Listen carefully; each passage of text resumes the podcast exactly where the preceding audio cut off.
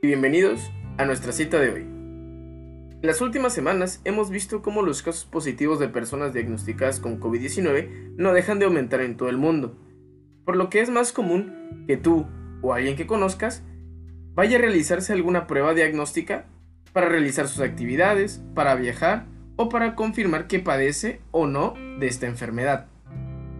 Es por eso que en esta ocasión hablaremos sobre las pruebas diagnósticas para el COVID-19 nos centraremos específicamente en las más comunes, que son la prueba de antígenos, el PCR y la prueba de anticuerpos. Te explicaré qué es cada una y en qué casos se recomienda una u otra prueba. Comencemos con la prueba de anticuerpos, ya que esta es la prueba más económica de todas y que actualmente se ha vuelto muy popular. Lo que debes saber de la prueba de anticuerpos es que esta actualmente no se recomienda para identificar el virus en una persona con síntomas compatibles o alguien que desee saber si cursa o no con la enfermedad. O sea, que esta prueba no sirve para hacer un diagnóstico, ya que un resultado positivo de esta prueba también puede ser arrojado por una infección previa o incluso con la vacunación, por lo que puede arrojar resultados positivos muy fácilmente. Es por eso que si deseas saber si cursas o no con la enfermedad, realmente la prueba de anticuerpos no es la ideal. Ahora, las pruebas que sirven y que se recomiendan para identificar correctamente el virus en una persona supuestamente infectada son dos, la prueba de antígenos y la prueba de amplificación de ácidos nucleicos o de PCR. Comencemos con las pruebas de antígenos. Estas pruebas intentan identificar partes específicas del virus para demostrar una infección actual. Estas tienen la ventaja de ser más baratas y rápidas, pero un poco menos efectivas cuando se les compara con las pruebas de amplificación de ácidos nucleicos. Se utiliza en los programas de detección para identificar rápidamente a las personas que puedan contagiar a otros. La prueba de antígenos se realiza por vía nasal o nasofaringia, y en caso de tener un resultado positivo, se recomienda realizar una prueba del tipo PCR para confirmar el diagnóstico de COVID-19 o sea, para estar seguros que esa persona padece la enfermedad. En caso de tener una prueba negativa, que el paciente no tenga síntomas y que no haya tenido el contacto con una persona diagnosticada con COVID-19, no será necesario realizar la cuarentena y podrá continuar con sus actividades respetando los protocolos de higiene y sanidad. El otro tipo de prueba diagnóstica es la prueba de amplificación de ácidos nucleicos, también conocida como PCR. Estas son pruebas altamente sensibles y específicas para diagnosticar una infección por coronavirus.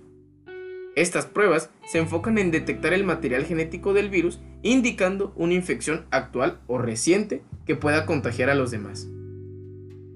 La mayoría de estas pruebas necesita ser procesada en un laboratorio, por lo que el resultado va a tardar entre 1 y 3 días para poder ser compartido.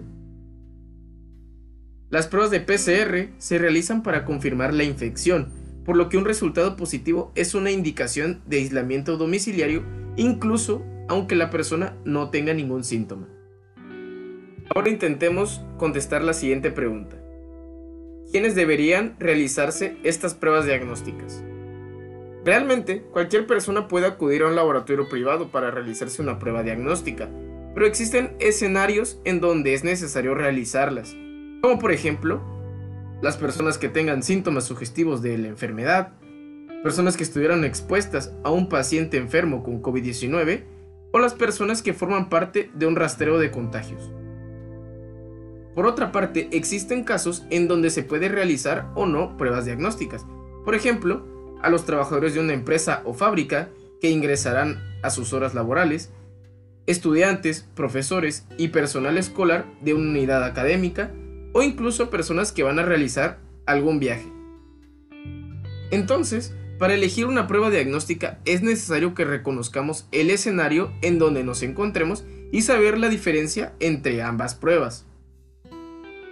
Por un lado, tenemos la prueba de antígenos, que es muy útil para identificar a una persona infectada, sobre todo si se encuentra en el momento de máxima carga viral, que es en los primeros días de la infección siendo una alternativa más económica que una prueba de PCR.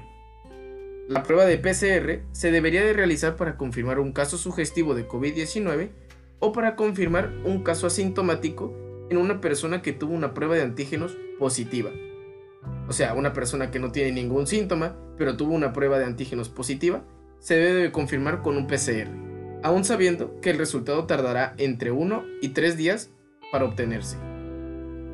Puede ser algo confuso elegir entre una y otra prueba y saber qué hacer cuando tenemos un resultado positivo o negativo, por lo que existen algoritmos que fueron publicados por el Centro de Control de Enfermedades y que puedes encontrar en nuestro Instagram Medicina y Salud 2020 o en nuestro blog Medicina y Salud en la actualidad.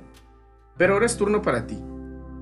¿Apoyas el uso de los test masivos como estrategia para enfrentar la pandemia?